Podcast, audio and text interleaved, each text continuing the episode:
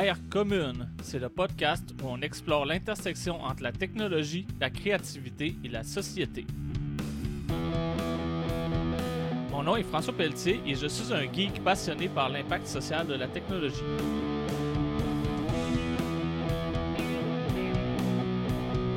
On va parler de l'impact de la technologie dans la création artistique et littéraire, d'innovation sociale basée sur la technologie, de l'éthique et de la vie privée dans une époque hyper connectée, de nouvelles façons de créer des communautés en ligne, et tout ça avec des invités ou en solo. Bonne écoute! Ce mois-ci, pour Air Commune, j'avais l'intention de faire un épisode euh, que je dirais un peu plus euh, d'opinion, un peu plus peut-être militant. Dernièrement, fait une pause de trois semaines de LinkedIn alors que c'est le réseau où je suis le plus actif parce que j'étais juste quelque part plus capable. ça m'a amené à beaucoup de réflexions, dont ce que je vais te partager aujourd'hui. J'espère que quelque part ça va t'amener des réflexions. Puis l'idée c'est de se dire est-ce qu'on peut faire les choses différemment?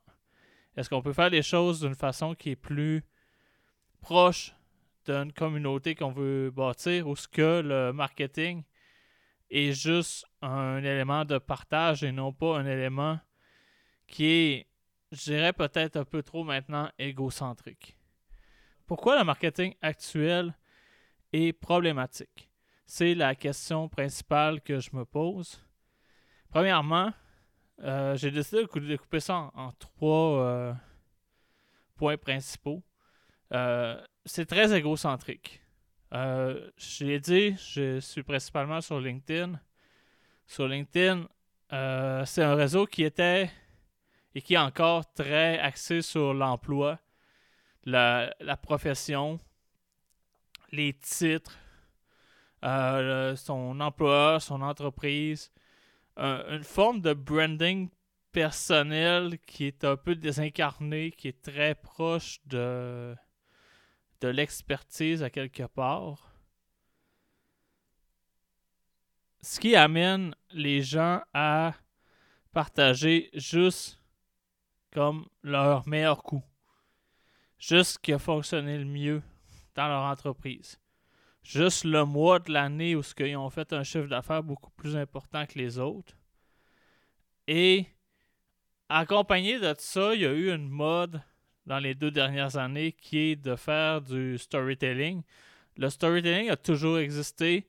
C'est important. Tout le monde raconte euh, quelque part d'où il vient, leurs valeurs, tout ça. C'est important de faire du storytelling. J'en fais moi-même beaucoup. Mais il est arrivé une sorte de storytelling pompeux. Storytelling où ce que les gens s'inventent une vie carrément.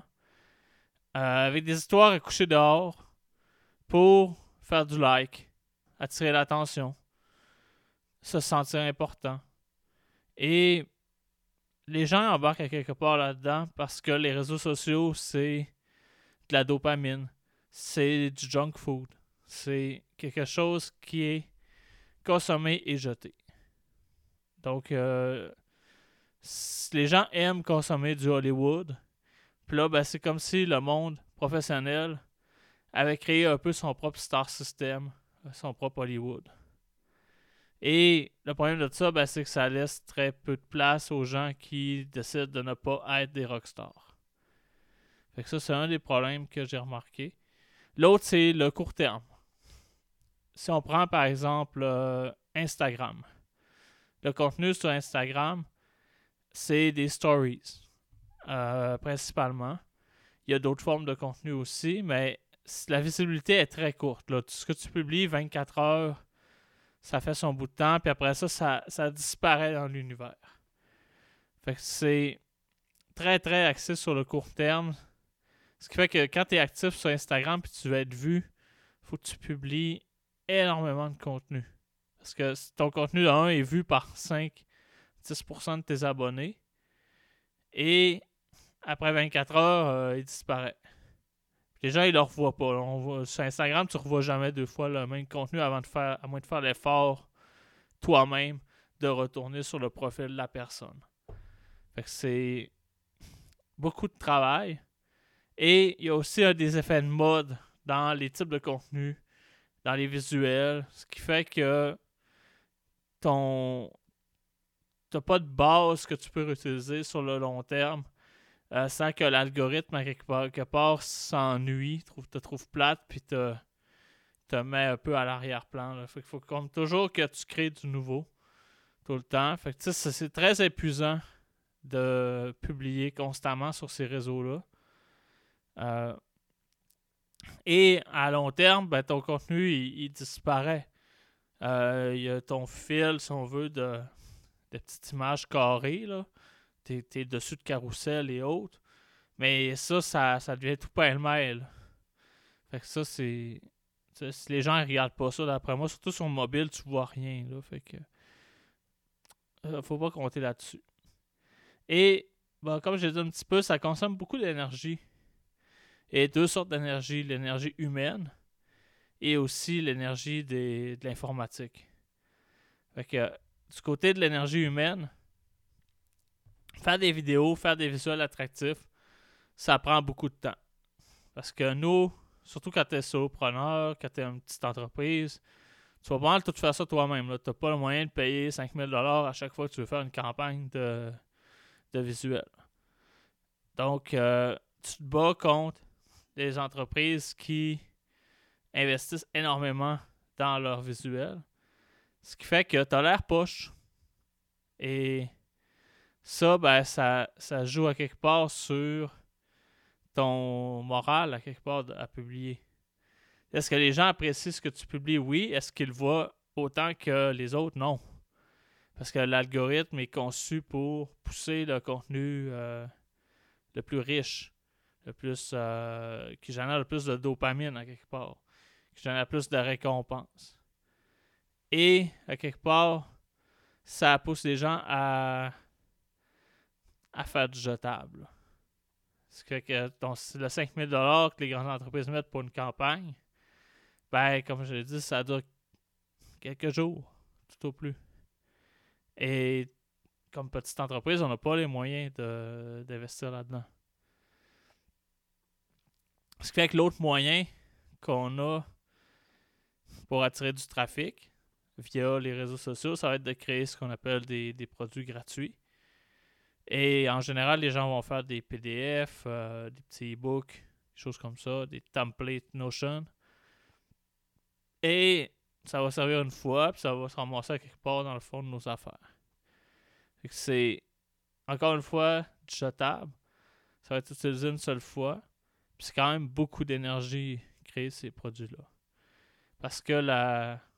Il n'y a pas l'effet de récurrence de retourner. Parce que le lien pour aller chercher ton document, il, il disparaît après 24 heures dans une story. Fait que les gens, ils n'auront pas le réflexe de retourner chercher ton truc. Fait que, même s'il est sur leur ordinateur, il est noyé dans des centaines et des milliers de fichiers, puis probablement qu'ils ne le retrouveront jamais.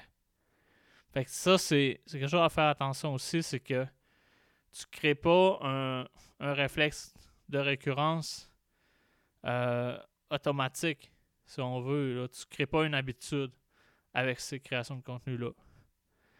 Et l'autre aspect, bon, c'est l'énergie, euh, si on veut, des ordinateurs. Euh, tous ces systèmes-là consomment énormément d'énergie. Ce qui fait que il y a une optimisation qui est faite pour, euh, si on veut, diminuer la quantité de contenu qui a réellement besoin d'être diffusé sur les réseaux. Ça, les entreprises comme Facebook l'ont très bien compris en utilisant ce qui s'appelle des CDN, des Content Delivery Network, où ils vont mettre le contenu présélectionné qui va être populaire sur ces serveurs-là. Donc, si ton contenu n'est pas destiné à être populaire, euh, il va se retrouver rapidement enfoui et il va disparaître après quelques jours. Il va rester sur le dessus de la pile, on va dire, beaucoup moins longtemps que le contenu qui va être mis sur les serveurs euh, de type CDN pour être vu massivement. ça, l'algorithme le décide dès que tu publies ton contenu.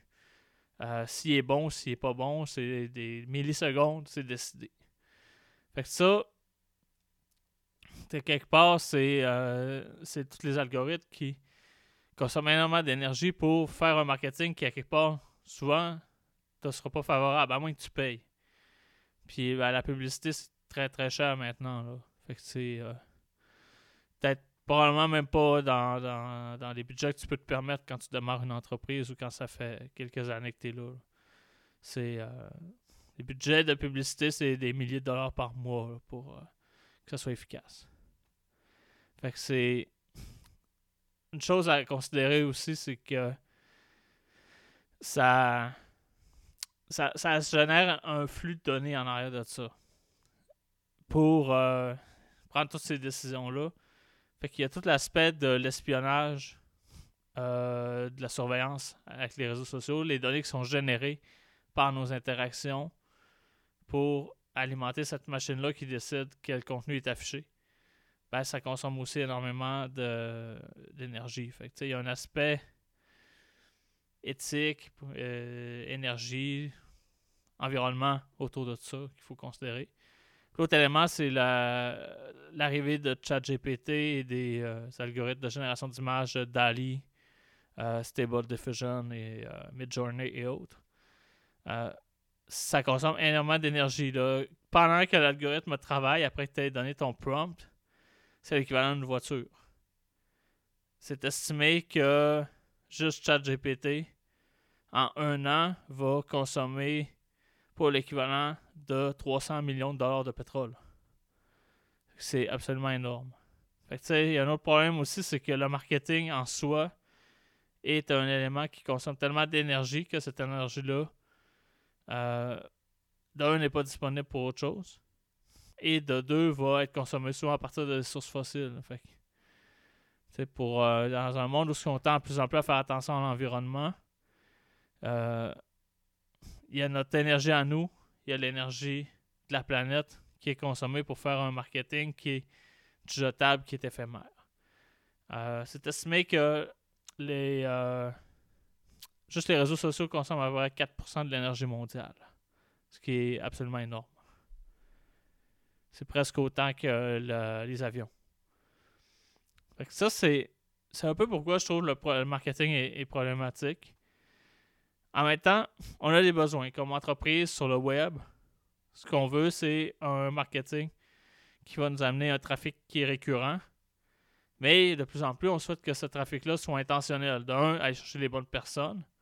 Parce que, ben, comme on a dit, chaque personne qu'on va chercher demande de l'énergie humaine, de l'énergie euh, électrique. Et de deux, ben, s'assurer qu'on ne fait pas perdre le temps aux autres. le temps, c'est précieux aussi. Puis faire un marketing qui est mal euh, adapté, qui n'est pas utile, qui est jetable, ben, ça fait perdre du temps à nous, ça fait perdre du temps aux gens aussi. Donc, il y a cet aspect-là de récurrent pour que les gens aient une habitude à venir te voir et intentionnel. Donc, je mets ces deux-là ensemble. Il y a différentes façons de le faire. Il y a des façons plus anciennes, des façons plus nouvelles qui, euh, qui apparaissent pour faire ce type de marketing-là. Puis, c'est ça que j'explore de plus en plus. J'ai vraiment un intérêt à comprendre cet univers-là. Je ne suis pas un expert en marketing, loin de là. Je l'apprends en développant mon entreprise, en essayant d'être moi-même plus visible, sur les euh, différentes plateformes. Donc, euh, la première chose, c'est les blogs. Euh, les blogs, c'est un moyen de partager de la connaissance peut-être un peu plus technique qui est pérenne dans le temps. Donc, les moteurs de recherche vont indexer nos blogs, sont retrouvables via les moteurs de recherche. Et il y a une forme de permanence comme des livres un peu. Donc, c'est là sur très long terme. Par contre, pour que les blogs soient découvrables, il faut les partager.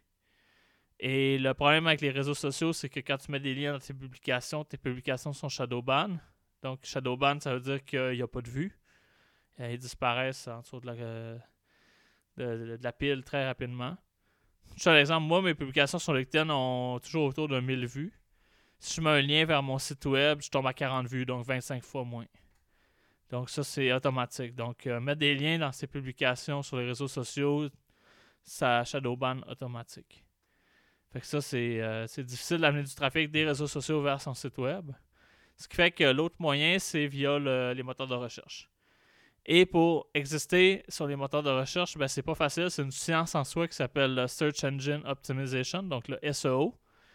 Et le SEO, c'est une expertise en soi. Donc, il y a des gens qui en font leur métier de trouver les bons mots-clés, de trouver les bonnes twists, les bonnes formulations de phrases pour plugger ça dans ton contenu pour que les gens tombent sur tes pages web, euh, sur, le, sur les moteurs de recherche. Donc, euh, le SEO, c'est chiant. Donc, ça, c'est, la première chose à retenir. Là. Tu peux pas juste devenir bon en SEO en écrivant des blogs. Comme c'est super technique, il y a des twists, faut que tu mettes des, des, euh, des, tags, des, des grosseurs de titres, puis c'est un, monde en soi. Puis les moteurs de recherche, ils ont comme un, un, persona de la page parfaite. Puis, euh, ben, il faut que tu fites dans ce, comme ce format-là avec un tel nombre de mots, les paragraphes pas trop courts, pas trop longs, des titres, des images, des sous-titres. Donc, euh, c'est très, très capricieux maintenant pour euh, faire partie. Puis la recette, elle change à toutes les deux semaines, presque. C'est pour ça qu'il y a des experts qui restent toujours à, jour pour essayer de suivre un peu comment ça marche. Mais les moteurs de recherche, leur sauce secrète, à quelque part, euh, elle, change tout le temps. Fait que ça, c'est compliqué. Euh, toi, comme petit personne, tu n'as pas les moyens de publier des milliers de pages de contenu. Euh, tu vas te battre contre les fermes de contenu. Donc, il y a certaines entreprises sur le web qui publient énormément de contenu, donc des milliers de pages à chaque jour sur toutes sortes de sujets imaginables. Euh, en général, ce contenu-là est généré avec des robots, donc euh, malgré que tu penses probablement que les robots d'intelligence artificielle qui génèrent du texte, c'est nouveau, ces entreprises-là, ça fait 10 ans qu'ils en ont. Là. Donc, euh, quand je parle de ces, ces fermes de contenu-là, je parle de BuzzFeed, Gizmodo, Mashable, ce genre d'entreprise-là qui génèrent des milliers de pages web à chaque jour. C'est fait avec euh, du Playbird dans euh, des, pays du Sud ou avec des robots euh, style GPT optimisés pour créer du contenu viral. Donc, tu te bats contre ça. Ça, c'est 30%, 40% du trafic sur les réseaux qui part des moteurs de recherche. C'est ces sites web-là. C'est ce qui est propagé le plus souvent sur les réseaux sociaux. Donc, puis il parle de tout. Là. Donc, ton expertise, ton, ton domaine, il en parle. Il parle de absolument tout. il passe le dictionnaire à quelques semaines d'intervalle, ils ont le temps de faire tous les mots euh, qui sont cherchés sur le moteur de recherche. Fait que tu te bats contre ça. Ce qui fait qu'il faut que tu sois très niché, ce qu'on appelle du long tail.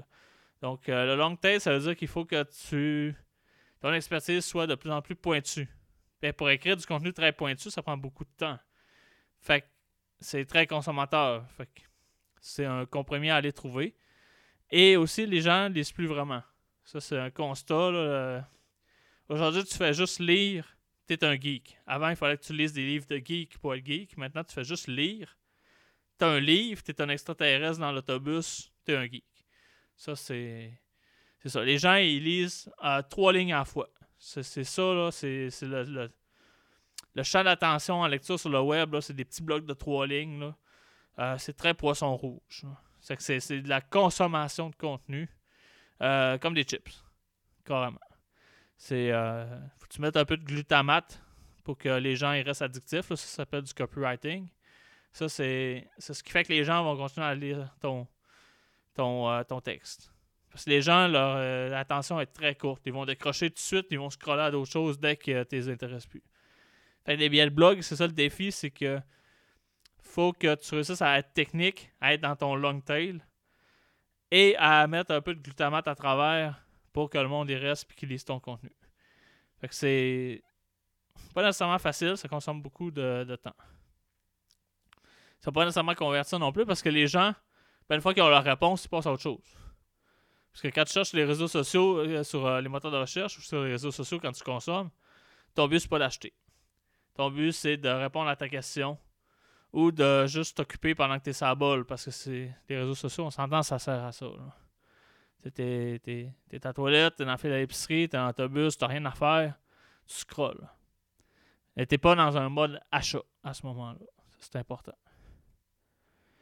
Euh, l'autre chose, c'est les stratégies de réseaux sociaux.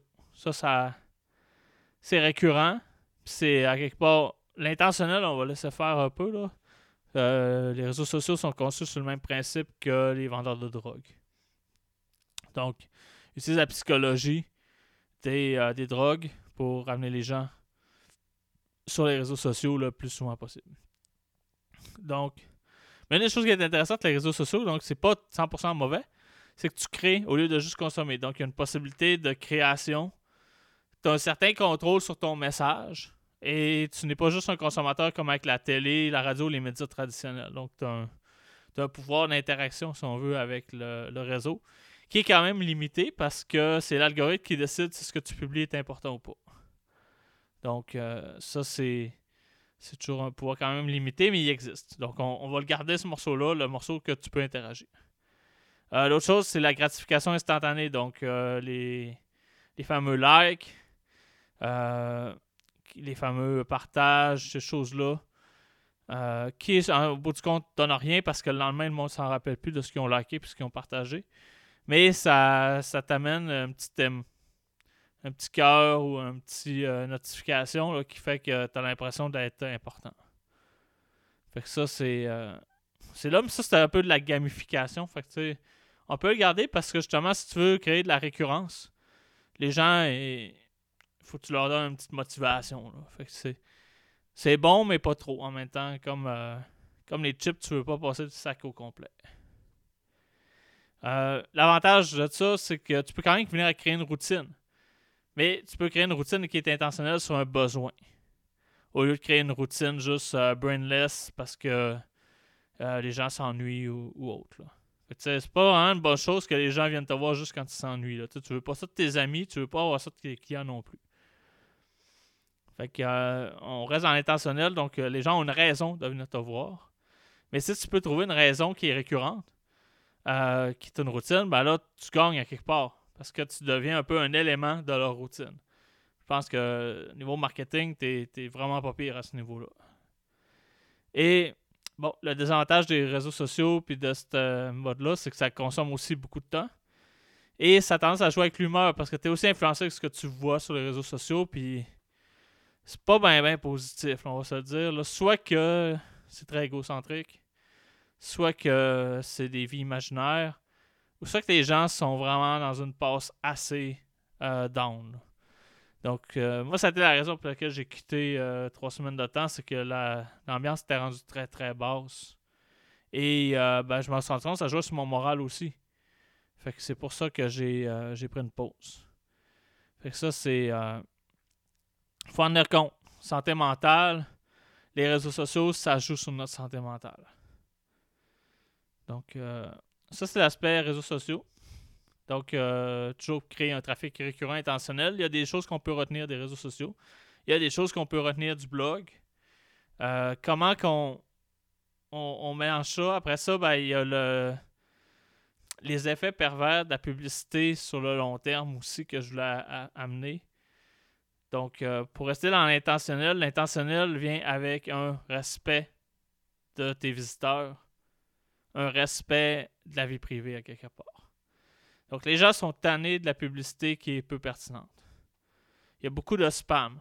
25% euh, et plus du trafic Internet, c'est du spam, de la publicité euh, frauduleuse, des cochonneries.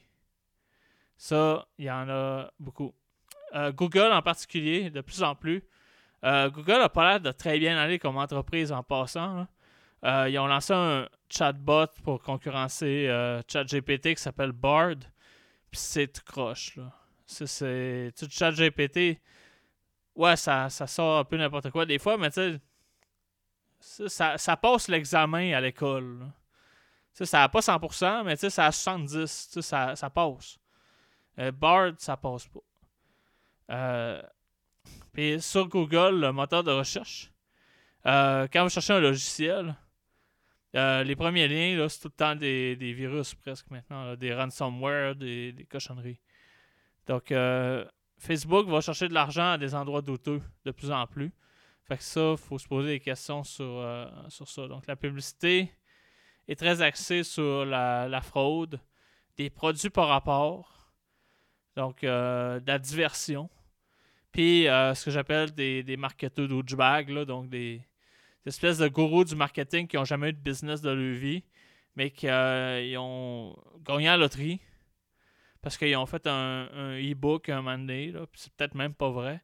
Qu'ils te vendent ça 5$, puis euh, tu peux devenir riche, puis euh, être coach. Ça, ça, devenir coach, ça, c'était bien en mode aussi. Là. Ça, ça a l'air d'être. Tu sais, je veux dire, coach, c'est un, un, vrai métier. Là. C'est. Coach, c'est un peu à mi-chemin entre un, un conseiller en orientation puis un psy. c'est un peu weird comme ça à dire, mais c'est un, un, vrai, un vrai métier. Puis, euh, ben, il y a beaucoup de gens coach d'ailleurs qui arrivent soit des conseillers en orientation, ressources humaines ou euh, du marketing qui ont décroché de tout ça, puis qui euh, se sont dit on va faire de l'individuel un, à un. mais il y a eu une mode de dire que c'était le truc que tu pouvais charger des prix de fou euh, avec des clients qui appellent euh, même pas premium, là, high ticket. T'as fait la même, là. Parce que tu, peux charger 5000$ de l'heure. Fait que tu sais. Mais tu sais, ça, ça existe pas à part dans quelques sphères avec des millionnaires. Euh, un monde à part que la plupart de nous, on touchera jamais, là. Tu sais, que. Dans, le, dans les penthouses à, Manhattan, où que des milliardaires avec bien des filles puis du crack, là. C'est ce monde-là. c'est pas nous autres. En général, les gens, ils payent pas 5000 pièces à l'heure pour, euh, pour se faire poser des questions. c'est un peu ça la, réalité. Mais bon, c'est ça qui est vendu sur les réseaux sociaux euh, de plus en plus. C'est euh, devient fait 100 000 par mois en, en, trouvant un groupe Facebook puis en faisant une, vidéo par semaine. Tu sais, des de conneries de même. Puis ça, ben, tu sais, quand il y en a de temps en temps, tu trouves ça drôle. Ben, quand il y en a à... tous les jours, à un moment donné, tu commences à trouver ça vraiment cassant. Fait que ça, c'est un autre effet là, de quand tu es dans le monde de l'entrepreneuriat, quand tu es dans le monde euh, du leadership, de la gestion. Euh, tu sais, quand tu veux brasser les affaires un peu, là, quand tu pas juste un fonctionnaire qui fait du fax, là tu commences à avoir un peu ce genre de contenu-là de, de, faux cul coach. Là, ben euh, les gens ils se conscientisent aussi de plus en plus. En Europe, surtout. Ici, ça commence tranquillement. Euh, aux lois de la vie privée puis aux protection des données. Là, au Québec, on a eu l'épisode de Jardin il y a quelques années, mais ça, je pense que ça n'a pas fait assez mal. parce que les gens l'ont un peu oublié. Ça, ça restait dans, l'inconscient, mais c'est pas là. En Europe, euh, les entreprises se font donner des amendes dans des centaines de millions euh, quand ils ne respectent pas la loi du RGPD. Euh, donc, c'est plus de mordant. Ici, on prend l'événement des jardins. Il y a eu les pages jaunes aussi dernièrement. Je veux dire, si on donne une tape ses doigts par le gouvernement, puis il ne se passe rien. Parce qu'on n'a pas de loi qui a du mordant pour protéger la vie privée. Mais ça s'en vient tranquillement. ça se parle parce que les gens sont tannés de se faire baiser par leurs données. Ça, c'est un constat qu'on a de plus en plus. Euh, la chose qui vient avec ça, par contre, c'est que ben, on se ramasse avec des cookies. Euh, ben, on a toujours eu des cookies, mais on se ramasse avec des espèces de bandeaux pour les cookies sur les sites web. Ça, ça gosse. Là, Niveau expérience client, c'est nul à chier, là, les bandeaux euh, pour les cookies. Les gens, en plus, ils essayent de te convaincre de cliquer oui, mais tu sais, ils savent même pas à quoi ça sert. il n'y a aucun site web qui a bon, ça bien fonctionner. Moi, je les bloque depuis des années, puis. Tu sais, quand il y a un site web qui marche pas bien, c'est parce que le site web, il est. Travaille pas pour moi, il est là pour ramasser mes données. Fait tu sais, je vais juste m'en aller. Puis les gens vont plus en plus être conscients de ça. Quand ils arrivent sur un site web, ils ont l'impression que le site web, il est là pour pas pour toi, il est là pour ramasser du data. Euh, le réflexe va se faire de plus en plus de quitter.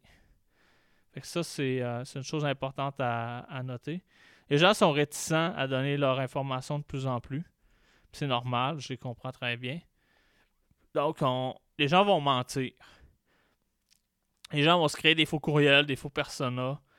Ce qui fait que ramasser de la vraie information utile sur tes clients va devenir de plus en plus difficile dans ces, modèles-là axés sur la surveillance.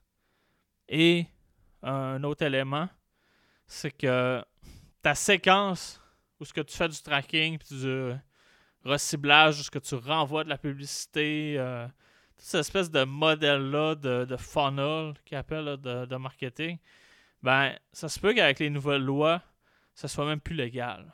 Fait que, je pense qu'il faut quitter ça, l'idée d'espèce d'amener le monde dans ta dans un chemin où ce qui, tu les forces un peu à acheter.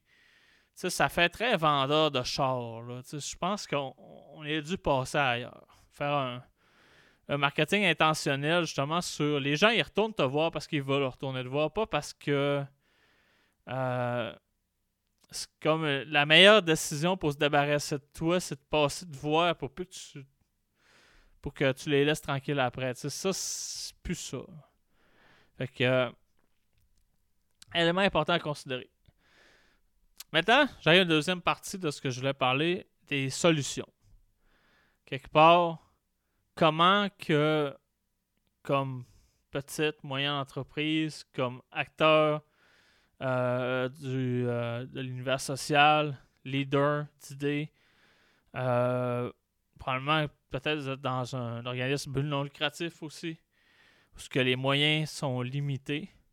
Vous n'avez pas nécessairement les moyens d'investir en, publicité. comment on peut bâtir cette récurrence-là? Comment on peut bâtir cette relation-là? avec euh, nos clients, avec euh, les gens avec qui on interagit, qui on veut faire affaire? Je suis arrivé, au fil de mes réflexions dans les dernières semaines, à me dire ce que les gens veulent, à quelque part, c'est peut-être peut-être en avance, peut-être en avant-garde, puis je veux dire, ça fait partie de la vie quand tu es en, entrepreneuriat. Des fois, tu essaies des affaires et tu trop de bonheur. Je suis peut-être trop de bonheur à penser ça, mais je, l'accepte. Euh, je crois que ce que les gens ont besoin, avec mon feeling du marché actuel, c'est d'avoir des applications personnalisées, d'avoir un, pas nécessairement un logiciel, ça peut pas obligé d'être présenté sous cette forme-là, mais d'avoir une façon d'interagir avec toi qui apporte la, leur apporte de la valeur. Donc, tu partages ton expertise de façon vraiment informatique. Donc, tu t'effaces derrière une application qui rend un service précis qui a rapport avec ton expertise. C'est la façon que je le vois. Donc, euh, tu vas chercher un besoin qui est réel. Donc, euh, les gens aiment beaucoup les quiz les tests de personnalité, les, les outils décisionnels. Donc, euh, what's next? Best next thing euh, for me. C'est quoi la meilleure chose que je peux faire? Euh, ma prochaine étape, c'est quoi? ça, c'est des questions que les gens se posent souvent. Puis, souvent derrière, il y, a un, il y a un arbre de décision, il y a un fil de pensée qui se formalise assez bien. Donc, je pense que c'est un bon chemin à, suivre dans les, prochains mois, les prochaines années pour te faire connaître à travers une vraie livraison de valeur qui euh, tu quelque part qui est chez toi, qui est sur ton site web, tout ça. Les gens, ils ne l'apportent pas sur leur euh, disque dur, ça finit pas dans, dans un dossier de PDF que les gens ne retournent plus voir. C'est chez toi. Fait que les gens, il faut qu'ils viennent chez toi pour consommer ton service que tu leur offres à travers cette euh, forme d'application-là. Qui peut être euh, une intéressante que j'ai vue dernièrement, c'était un, audit justement pour le SEO dont j'ai parlé tantôt. Euh, que tu rentres ton site web, puis ça, ça fournit un peu des indicateurs, vert, jaune, rouge. Puis après ça, si tu veux avoir le rapport détaillé, ben, tu rentres ton courriel. Puis ça te donne des actions à faire. Après ça, ben, tu peux faire tes actions là. Puis, tu sais, dans trois semaines, un mois, ben, tu sais, mon site, est-tu mieux? Ben, tu retournes voir. Tu sais, il y a une récurrence. Il y a un aspect récurrent là-dedans. Oui, tu as un PDF, mais le PDF, il est personnalisé à toi. C'est pas juste un, outil que tu vas imprimer euh, puis tu te serviras pas. C'est, il y a une récurrence dans l'action qui vient de, de t'améliorer toi. Toi, tu t'améliores. La personne te partage son expertise. Puis aussi, ce qui est le fun, c'est que vu que c'est dit comme ça change tout le temps, le, SEO, comme j'ai dit tantôt, ben, la personne qui a son expertise peut justement t'informer des nouveautés par courriel, puis dire Hey, j'ai ajouté telle affaire dans mon outil, reviens l'essayer. Puis, hey, c'est telle affaire, là, ça fait longtemps que ça fait 2-3 mois que ça n'a pas changé, son site web. Euh, tu veux-tu que je t'aide là-dessus? Puis là, la personne a pu te contacter directement, te dire Hey, tel point, euh, ça fait trois fois que tu viens tester mon outil, puis t'as pas à être à l'aise pour régler ça, je peux t'aider. Tu sais, c'est pas un cold call parce que la personne interagit avec toi directement à travers ton application. Mais c'est très personnalisé. Puis, tu sais, je veux dire, au lieu de juste te dire, je vais tout faire sur ton site web, ce qui est le cas de certains experts en SEO qui t'arrivent avec leur grille de 400 critères, là, puis ça finit plus. Euh, tu sais, tel point, là, ça a l'air important. J'ai été voir ton site web, puis tu fais tel business, puis je pense que ça t'aiderait vraiment, puis je suis convaincu. Tu sais, tu veux qu'on passe une heure ensemble, puis on va régler ça? Je pense qu'il y a un beau. Il y a une belle relation à bâtir là-dessus de confiance sur quelque chose qui va être personnalisé à travers les données que l'application va générer, qui ne sont pas envoyées chez Google et autres, mais qui sont vraiment envoyées chez euh, la personne que tu visites. Donc, tu arrives chez eux, tu as un problème, à quelque part à tête gratuitement au travers de l'application. Puis quand tu as vraiment un coup d'aller plus loin, ben, la relation est un peu déjà établie. la connaissance est là. Euh, encore une fois, très intentionnel parce que tu es, allé, toi, tu as fait le travail d'aller sur le, site web pour euh, utiliser l'outil. Fait que ça, c'est. Je trouve quelque chose qui est vraiment, vraiment intéressant là-dedans. Puis ça peut aussi permettre de partager tes valeurs.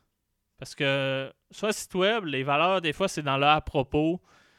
Là, c'est plate, là, t'as une espèce d'énumération, là, de moi, c'est l'équité, puis ça, ça, ça veut rien dire, sais, c'est juste sais, des valeurs, le monde, il pogne ça. Tu as comme une page là, de 50 valeurs. Là. Dans tous les livres de marketing, tu as ça. Tu as une page, là, puis là, tu prends trois mots là-dedans, tu mets ça sur ton site web. Ça, c'est tes valeurs. Là. Puis ça, c'est réglé. Là. Tu coches ta case. Après ça, ta mission. Puis tu sais, c'est comme. C'est très cookie cutter. Tu c'est comme. C'est important de le faire, mais tu sais, personne n'a le goût de dire ça. C'est poche. Mais tu peux l'imbriquer dans ton application à travers euh, ta posture inclusive, par exemple. Euh, c'est écrit, euh, par exemple, en écriture inclusive dans tes menus. Si tu penses vraiment à ton expérience client, donc le fil conducteur dans ton application, est-ce que ça suit vraiment la logique, la façon de penser de ton client, ta cliente qui vient visiter? Si la personne a l'impression, hey, elle me comprend, sais, elle, comprend ce que je vis, elle, le dit comme je le dis, puis elle me pose les bonnes questions dans le bon ordre, comme je m'y attendais. Sérieux, ça fait une foutue belle expérience client. Là. Moi, j'ai fait affaire avec des professionnels qui euh, fonctionnent beaucoup avec des formulaires sur le, web pour euh, soit pour faire partie d'un groupe de coaching ou pour euh, faire faire des contrats pour euh, mon entreprise, différents modèles euh, comme ça où que tu passes à un formulaire, puis tu as l'impression que les questions ils te challenge, puis ils te font faire le travail, mais juste le fait d'avoir pensé à ces questions-là, tu, vois la valeur, puis tu vois que tu connais cette personne-là, est-ce qu'elle pense comme toi? Si tu comprends pas les questions, puis ça te dit rien, tu continueras pas. Ça, tu vois, le fit est pas bon. Mais si le vocabulaire qui est utilisé, il te ressemble dans l'outil, que tu te sens à ta place, que tu vas le trouver convivial. La convivialité, c'est pas juste des couleurs puis des beaux menus puis euh, mettre ça euh, avec le dernier design en mode, c'est que ça tu te reconnais dans la façon que l'application fonctionne. ça, je trouve que c'est une belle valeur qu'on peut amener. Euh, puis comme j'ai dit tantôt, le, ton expertise, tu peux vraiment la faire transparaître plus que dans un blog euh, où ce que tu avais ces contraintes-là de, de SEO puis de, de, lecture inattentive et, autres. Là, tu n'as pas beaucoup de texte. C'est ça qui est le fun, c'est que tu n'as pas beaucoup de texte parce que tu génères une interaction, puis le, comment dire, le contenu il est livré dans, dans l'ordre que la personne en a besoin.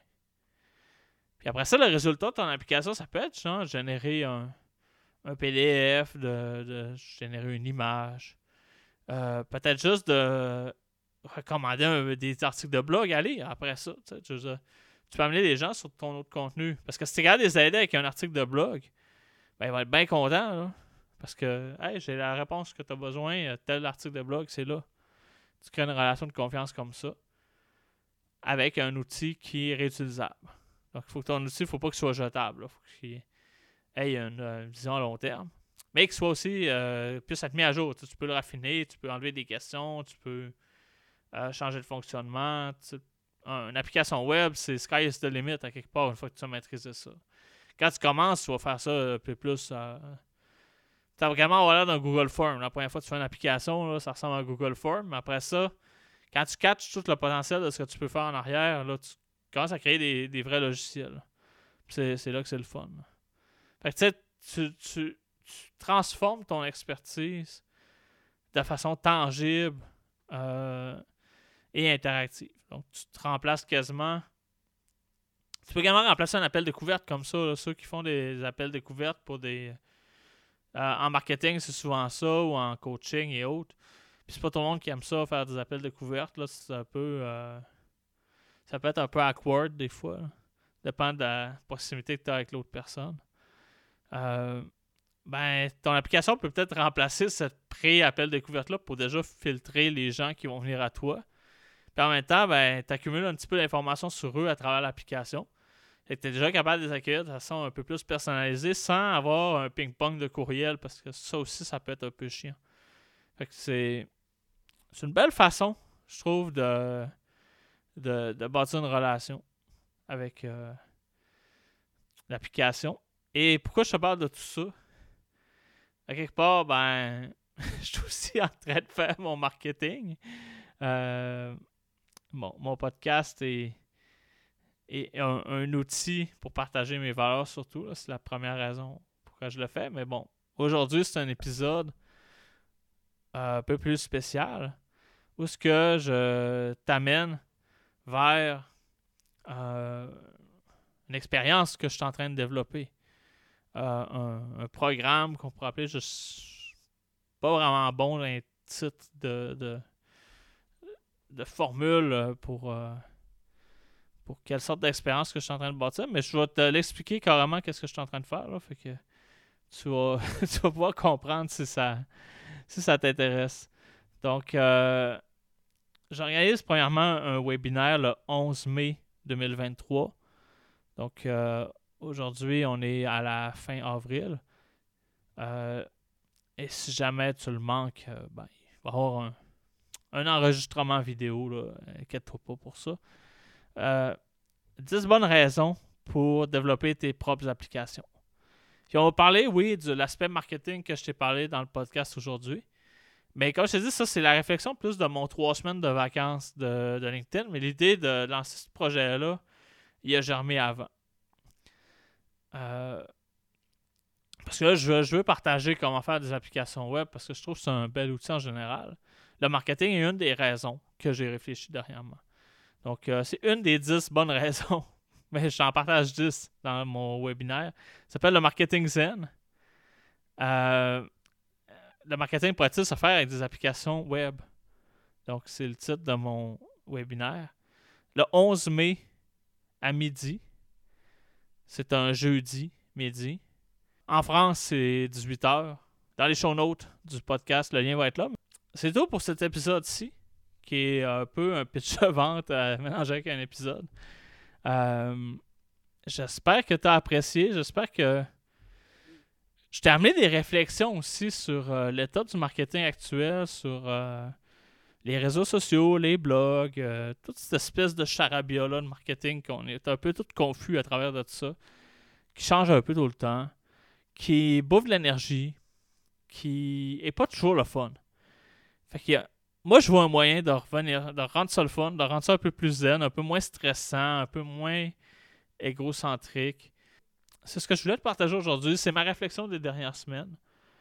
Et euh, là-dessus, je vais te dire au mois prochain. Merci beaucoup d'avoir écouté. Merci d'avoir écouté jusqu'à la fin. Je t'invite à laisser 5 étoiles et un commentaire sur ta plateforme d'écoute préférée. Ça va me faire vraiment, vraiment plaisir. Partage l'épisode sur tes réseaux sociaux et avec tes collègues Et s'il y a des sujets que tu aimerais entendre sur le podcast, n'hésite surtout pas à m'écrire. Ce podcast est un commun numérique, disponible avec une licence Creative Commons, attribution et partage à l'identique.